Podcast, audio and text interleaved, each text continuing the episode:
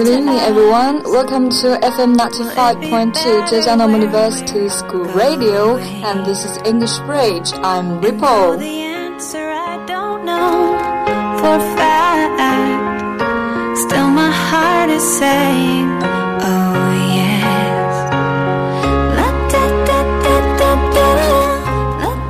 Wow, I just can't believe that time passed really quickly, and now I am a junior. That means this is last time I will have that program for you.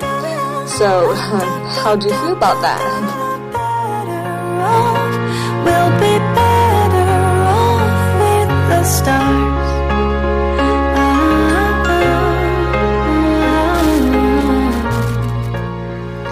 hopefully, as the weather is, you know, it just rain, rain, rain again, but it will be a Sunday in several days. So just look forward to it, and that's just life.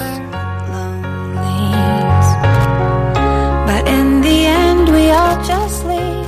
And topic today we'll talk about is um, English poems. We'll introduce you about two poems. One is Sonnet 18 by Shakespeare, and another is I Wandered Lonely as a Cloud by uh, William Wordsworth.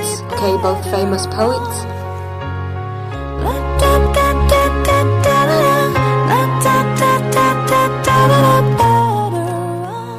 So before my uh, maybe uh, recommendation, I will um, play a music for you about Song 18. Okay, let's just enjoy it.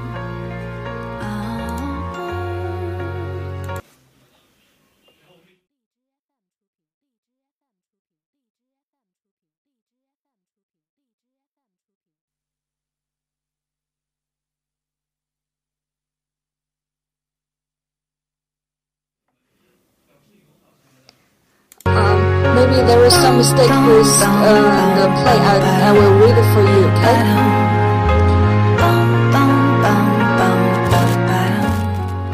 Shall I compare thee to a summer's day? Thou art more lovely and more temperate. Rough winds do shake the darling buds of May, and summer's lease hath all too short a date.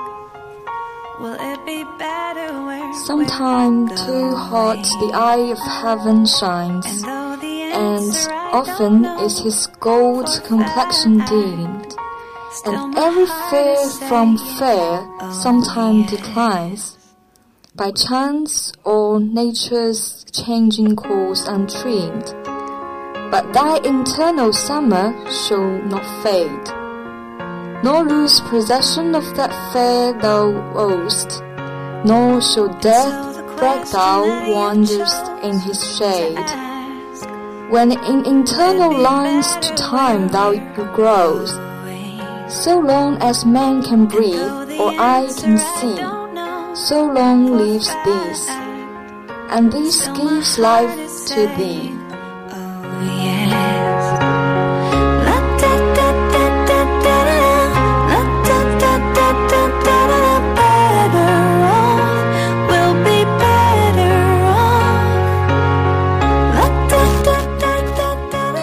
how about Sonnet 18? Are you moved? And when we talk about Shakespeare, we may uh, just uh, that remind us of uh, something about comedies and tragedies, especially famous Romeo and Juliet, Hamlet, King Lear, just something like that, right? But Shakespeare does have, have great talent in writing sonnet, right? So um, Sonnet 18 is one of his classics. And so today, let's just uh, maybe analyze it by, by my own understanding for you. Okay. So the first uh, verse line. Okay, we, we don't don't say a sentence in a sonnet. We say the first line. Shall I compare thee to a summer's day? Okay, that is a question. Okay, just put forward in the first verse line of the whole stanza a question, and thee uh, here just refers to you. Okay, so Shakespeare uses the uh, medieval English. Okay, and that question Shall I compare thee to a summer's day? It is really, really famous. When you talk about Sonnet 18, you must talk about this sentence. And for me alone, I just just can't remember other verse lines except this one. so, okay, let's just see. Why should I compare? Uh, maybe you. Okay, let's just put for you to a summer's day. Let's just imagine a summer's day. How will you think about maybe the burning sun, okay, the heated trees, heated air, just uh, everything just gets uh, maybe sweating bright and um, but in England, especially in London, you can just imagine that the weather, um, maybe all around the year, there will be a lot of rainy days, cloudy days. So um, it is rare to see the sun. Okay, let's just take one, um, for example, that is a um, quote from the Great Expectations um, by the famous writer Charles Dickens. Okay, uh, what does he talk about the uh, rainy days? Let's see. Okay, it was wretched weather, stormy and wet, stormy and wet, and mud, mud, mud. Deep in all the streets, day after day, a vast heavy veil had been driving over London from the east, and it drove still as if in the east there were an eternity of cloud and wind. So furious had been the gusts that high buildings in the town had had the leaves stripped off their roots. And in the country, trees had been torn up, and sails of windmills carried away and gloomy accounts had come in from the coast of shipwreck and death. Violent blasts of rain had accompanied these rages of wind, and the day just closed as I sat down to read had been the worst of all.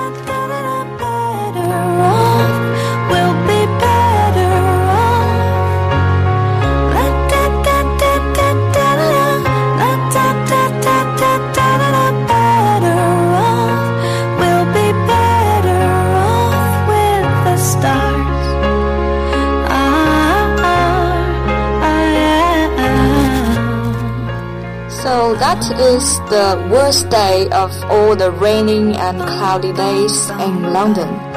And you just can imagine, okay? About mud, about stormy weather, all kinds of things just make you feel a little bit depressed. And that's is that is the very common okay, occasion in London. So you can see or you can imagine how precious it is to um, have the sunshine, right? So Shakespeare here puts, "Shall I compare thee to a summer's day?" Wow, that is really, really appreciates about that, right? And the next verse line is, "Thou art more lovely and more temperate."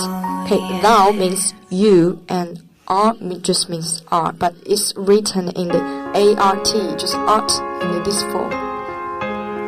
And so Shakespeare thinks that you are more lovely and more temperate because even if there will be um, rainy days in London, there will be cool days in London. Um, sunny days will still be very hot, and sometimes you just can't uh, just bear it, right? So uh, you are more temperate. Let's just have a little guess. Hmm? Who is you? Okay, that's a question that is left for generations by generations, and you can just complete that. And next, let's enjoy. Rough winds do shake the darling buds of May, and summer's leaves have all too short a date. Okay, in summer you can just think about the rough winds. Sometimes, especially when we think about the typhoon in uh, Zhejiang province or the hurricanes in Western Europe or in the United States. That's really just can't imagine that, right? And okay, when you think about the summer, okay, that is quite short in London because rain and clouds will still come after that. So it is too short to enjoy the summer day.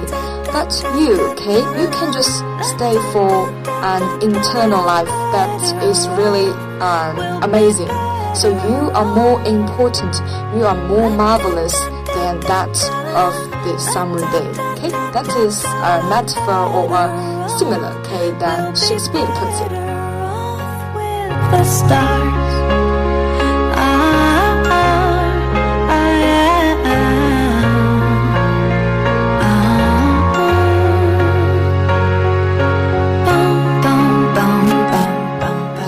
Next verse lines Sometime too hot the eye of heaven shines, and often is his gold complexion dim, and every fair from fair sometime declines, by chance or nature's changing course untrimmed.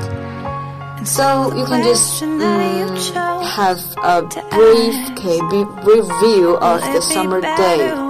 Maybe the hot sun will not stay for such a long time and it will be uh, be hidden by the uh, thick clouds, right? And so often the sun's gold complexion, the sun's gold features, this face will be uh, dimmed. Okay, just sun become darker, and so. Uh, okay, it's hot, it's heat, or it's uh, sunshine will always decline by the uh, the clouds. And later, let's just enjoy. By thy internal summer shall not fade, nor lose possession of that fair thou owest, nor shall death break thou once in his shade where when in internal lines to time thou growest. Okay, let's see. Internal summer shall not fade. This kind of summer is but yours, not the summer in nature. Your summer will always be that uh, shining. And maybe you will just stay for long, stay for eternity and by lines to lines. So when we read about lines to lines, you can think about what? Yes, maybe about uh, poems, right? From line to line, or even you can say um, short stories or something like that. That's written work. And think maybe maybe just from here, I just uh, think about maybe the literature will stay forever and and so it does, right? And the last two verse lines So long as man can breathe or eye can see, so long lives lives this, and this gives life to thee. Okay, a little bit paradoxical maybe, okay? And so long as man can breathe or eyes can see.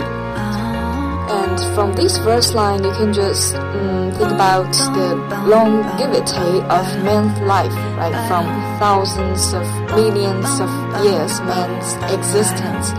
So you can just um, have a maybe very astonishing uh, imagination about the uh, longevity of the you, of you.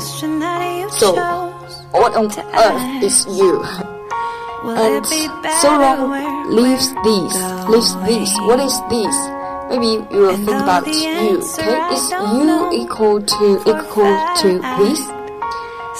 And this gives life to thee. Okay, last line is quite uh, hard to understand, I guess. Mm, but you can make barely understand these regard these as maybe the poems, yeah, maybe, and you can regard uh, these or regard you as art to agree. Regard this as art.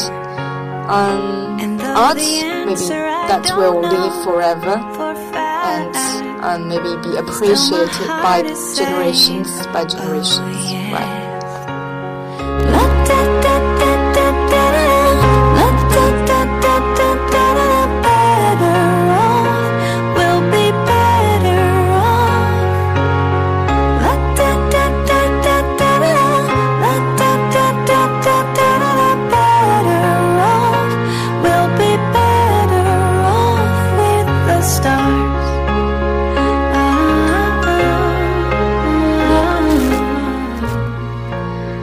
Other people, readers, or even scholars have talked about the you for a long time, and no one has been so determined about so to say that oh I know who is you.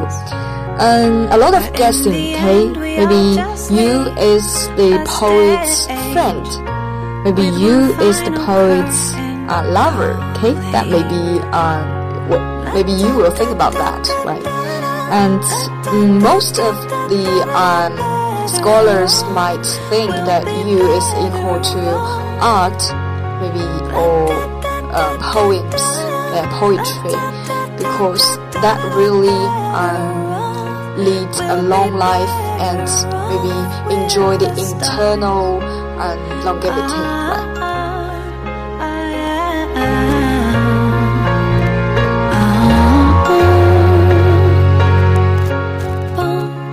Whatever. If you met if you meet someone okay maybe your um, lover or your friend you can just maybe um, sing the song 18 to him or her and to let him or her feel that you really um, appreciate it and you really uh, regard your friend or your lover as um, very important or significant and just you in your life, right? And though the answer I don't know for a fact, still my heart is saying, oh yes. And next we will talk about uh, William Wordsworth. Maybe he is rather famous um, in the poetry, right? And so the question that you chose. And I wondered, Lonely as Cloud is one of the representative works of um, William Wordsworth. And uh, maybe many of our listeners may have uh, come across that. Okay, let's see if I can play this song for you, okay? Wish I'm lucky.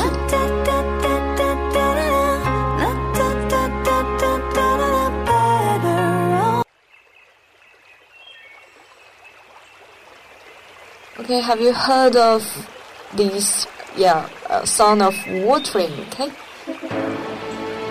And then the music just, wow, go down, uh, go up.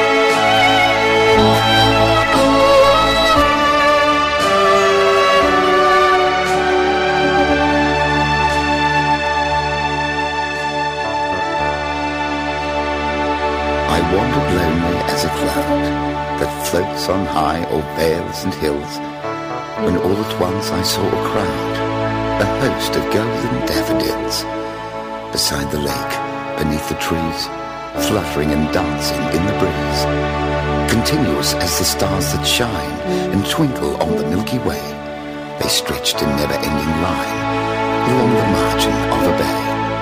Ten thousand saw I at a glance, tossing their heads in sprightly dance.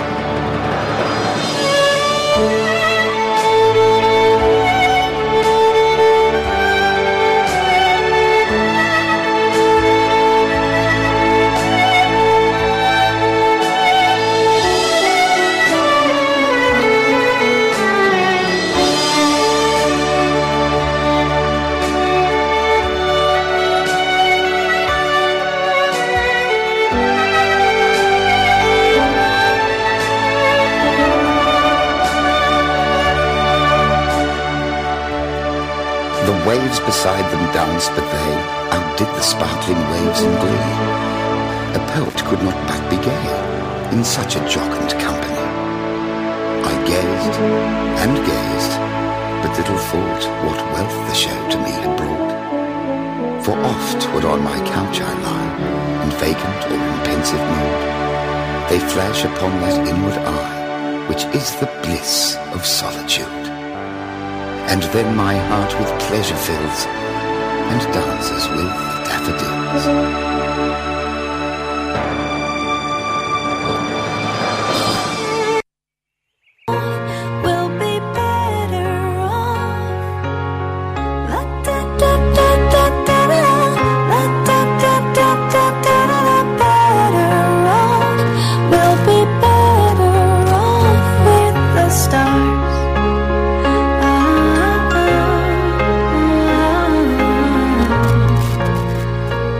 So, how do you feel about this? I wandered lonely as a cloud. So the day may bring Okay, I've just still maybe paralyzed for you, uh, but time is just quite limited.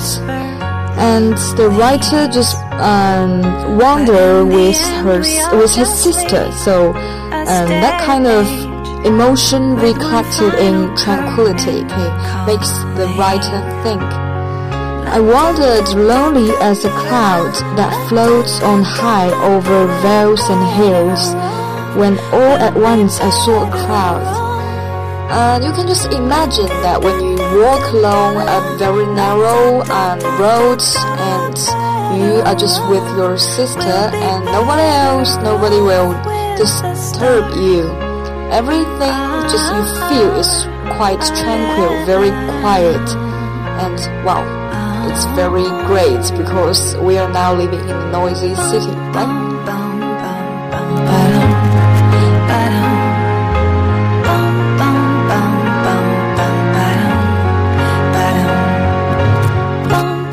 Then what did the poet see? Okay, a host of golden daffodils. Daffodil means 水仙花, okay, beside the lake, beneath the trees, fluttering and dancing in the breeze. Okay, that must be a clutch of uh, daffodils, many, many daffodil flowers beside the lake, beneath the trees, and they are just dancing with the wind. Wow, that looks or that sounds very lovely and vigorous, right? And then let's just go on.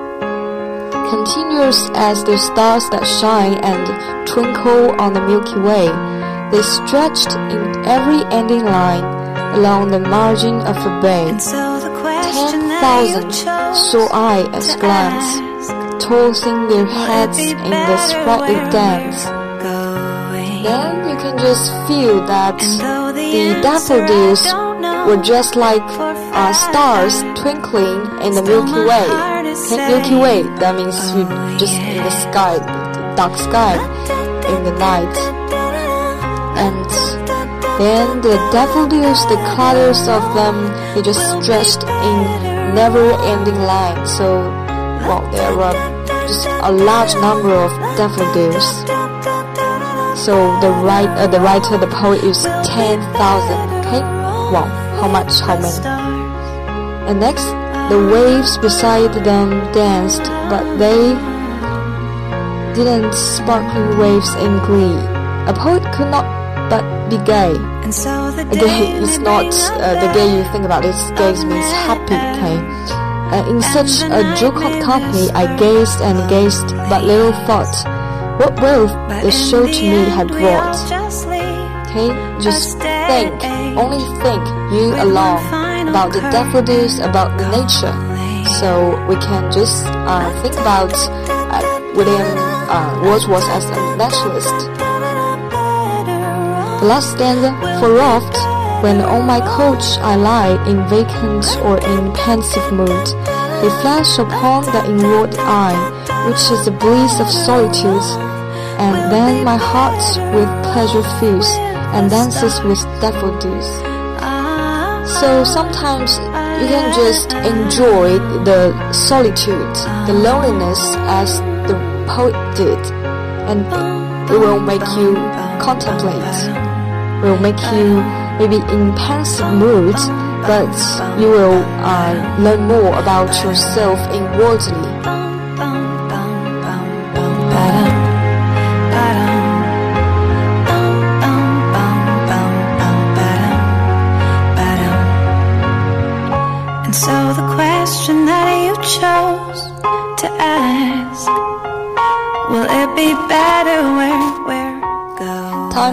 Quickly, so today we've talked about two English poems. One is from Shakespeare, Sonnet 18, and another is from um, William With, uh, Wordsworth. Yes, the um, I wandered lonely as a cloud. So if you like it, you can just find them out and read them by yourselves. And you better just sit alone and enjoy the two poems. And if you are more interested, you can just find some uh, maybe books like selected readings in British literature. And let's just enjoy literature, huh? And though the And so since time passed quickly and uh, Ripple will say goodbye to you here. and I hope all of you will enjoy a better life and just like the song better off